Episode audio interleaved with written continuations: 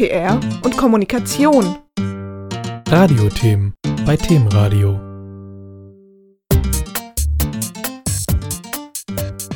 Hallo liebe Hörerinnen und Hörer, herzlich willkommen bei Themenradio. Influencer und Influencer Marketing ist ein sehr spannendes Thema. Und am Telefon habe ich den Studiendekan Cross Media Publishing Management von der Hochschule der Medien in Stuttgart, nämlich Professor Christoph Seeger. Hallo, Herr Professor Seeger. Hallo, Herr Eck, grüße Sie. Herr Professor Seeger, man redet so viel von Influencern. Das Thema Influencer-Marketing beschäftigt ja viele Unternehmen, ist ja sehr en vogue derzeit. Wo fängt das denn an? Also wer ist eigentlich ein Influencer? Ja, das Influencer-Marketing ist natürlich äh, wie vieles aus dem äh, Englischen ein sehr moderner Begriff. Sie haben gesagt, es ist im Moment äh, sehr en vogue. Eigentlich ist es vielleicht gar nicht so neuartig. Das Neuartige ist letzten Endes die Digitalisierung. Aber wenn man es übersetzt, diesen Begriff, dann kommt man sehr schnell auf den Punkt, dass Influencer Empfehler und oder Beeinflusser innen sein können. Und äh, dieses gab es ja nun auch schon immer in auch im analogen äh, Umfeld, wenn Sie jetzt jemanden aus der Familie haben oder einen Lehrer, Lehrerin oder irgendeine Bezugsperson.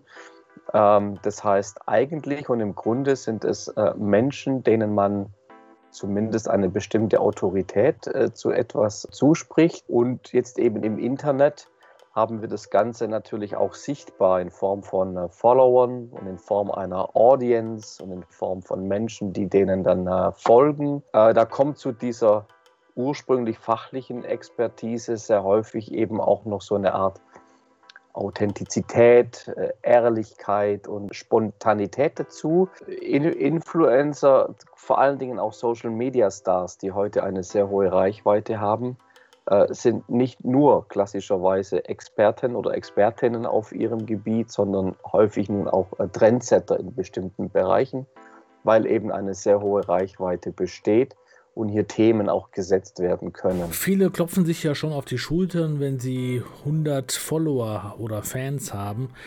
Ist das denn schon ein Influencer oder wo fängt das eigentlich an? Ja, also ich würde es gar nicht an einer Zahl festmachen letzten Endes, weil Reichweite ja auch nicht immer nur die Zahl ist, sondern eben auch, wie stark ist diese Bindung zu den äh, Influencern. Jedenfalls können wir, glaube ich, heute schon testieren, dass es bei den, bei den äh, Mega-Influencern, also bei den ganz, ganz großen Social-Media-Stars, äh, die haben ja zum Teil mehr Reichweite und auch äh, Kontaktqualitäten oder, oder, verglichen zu klassischen Medien wie Zeitungen oder Zeitschriften. Also an der Stelle ähm, gibt es schon auch ein auf Augenhöhe sich befinden. Allerdings äh, sind natürlich auch kleine Mikroinfluencer mit einer relevanten Reichweite. Das heißt, wo die Quantität äh, der, der Follower gar nicht das Wichtige ist, aber vielleicht einen sehr speziellen Kreis von Hörerinnen, Hörern oder, oder Followern bespielen und da eine Relevanz haben. Jetzt hat sich ja auch das Marketing der Unternehmen verändert. Also früher, wenn man Presse- und Öffentlichkeitsarbeit gemacht hat, dann hat man sich um Journalisten, um Medienkontakte gekümmert.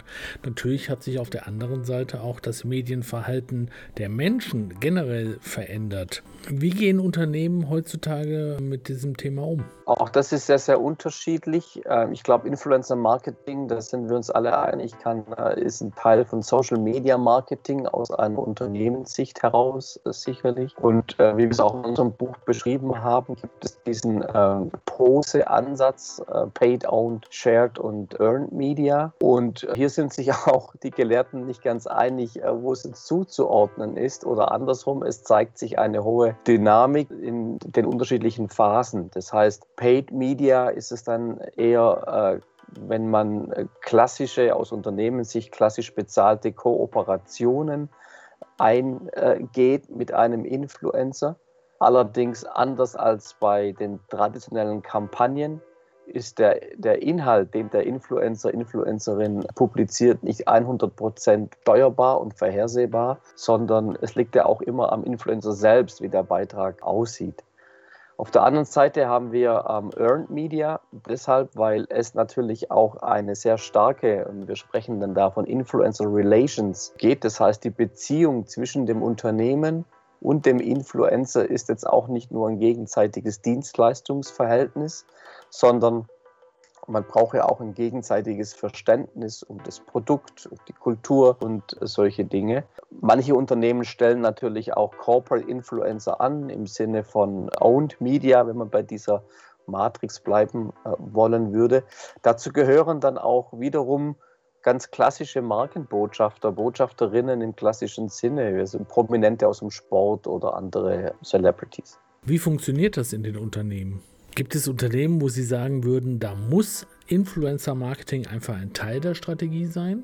Ja, muss nicht, aber was wir eben sehen, gerade bei ganz großen Influencern, auf welchen Gebieten sie sich letzten Endes bewegen, haben wir Lifestyle-Themen. Deshalb bietet es sich vielleicht auch an im Bereich Kosmetik, Konsumgüter, Mode, wo, äh, wo sich Influencer-Marketing vielleicht besonders anbietet, weil es vielleicht auch eine spezielle Zielgruppe einfacher erreicht, eben die jüngeren Zielgruppen, aber grundsätzlich gibt es, glaube ich, keine Hürden.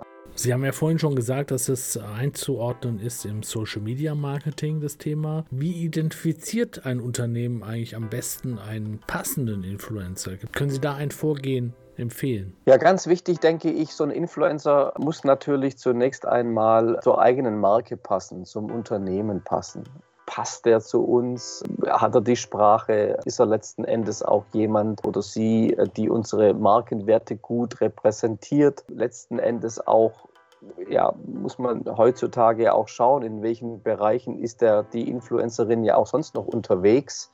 Ähm, also ist es auch noch authentisch, dass jetzt für mein Produkt, für meinen Kosmetikartikel geworben wird oder habe ich zwei Wochen später oder vor drei Monaten ein Wettbewerbsprodukt äh, quasi ähm, unterstützt gesehen. Also ich denke, es geht schon auch darum, äh, inwieweit der Influencer zu uns passt, zur Marke passt, äh, welche Zielgruppe er anspricht. Also ein klassisches, ja, auch eine klassische Analyse, weil letzten Endes ist es halt einfach auch dieser Kanal, den wir da von Influencer haben wollen. Gibt es ganz generelle Empfehlungen aus Ihrer Sicht, wie Unternehmen mit diesem Thema umgehen sollen? Also ganz generell im Marketing ist es ja immer so, dass es hilft, man hat äh, eine Zieldefinition und eine Strategie und damit natürlich auch ähm, eine letzten Endes äh, ja eine, ein, ein Ziel, auf was man hinarbeiten möchte.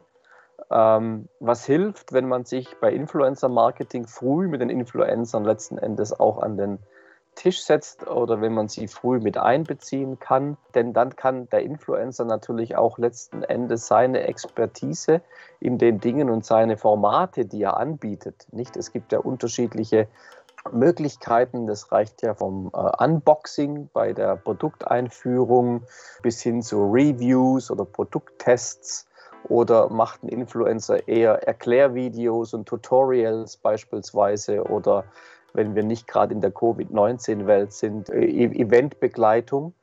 Ähm, das heißt, es muss alles letzten Endes äh, passen zu der Strategie, was ich als Unternehmen letzten Endes vorgebe und äh, dort muss herausgearbeitet werden, wie der Influencer, die Influencerin natürlich uns helfen kann in dieser ähm, Strategiefrage.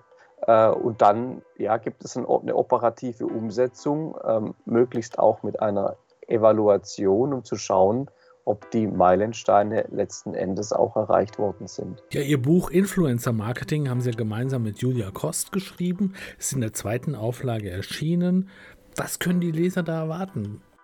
Ja, Julia Kost, übrigens eine, eine Absolventin unseres Studiengangs, äh, mittlerweile auch Lehrbeauftragte, hat sich in ihrer Abschlussarbeit mit der Thematik beschäftigt und arbeitet jetzt auch in einem solchen Umfeld. Wir haben versucht, einfach äh, in diesem Buch äh, relevante Aspekte und Entwicklungen rund ums Influencer-Marketing zu formulieren. Das Buch ist in der zweiten Auflage erschienen, als wir 2018 der ersten Auflage am Markt waren, gab es da noch gar nicht so viele Bücher darum. Aber ähm, wir wollen einfach in diesem Buch auch das Influencer-Marketing als, als Trend und Kommunikationsform in den Marketing-Mix einordnen und praktische Tipps geben. Einfach so ein bisschen auch mit Checklisten arbeiten. In dem Buch sind Experteninterviews drin mit Leuten aus Influencer, Marketing, Agenturen oder selbst Influencer, um einfach den Leserinnen und Lesern nicht nur aus dem Studienumfeld, sondern auch in der Praxis so ein kleines Werkzeug an die Hand mitzugeben.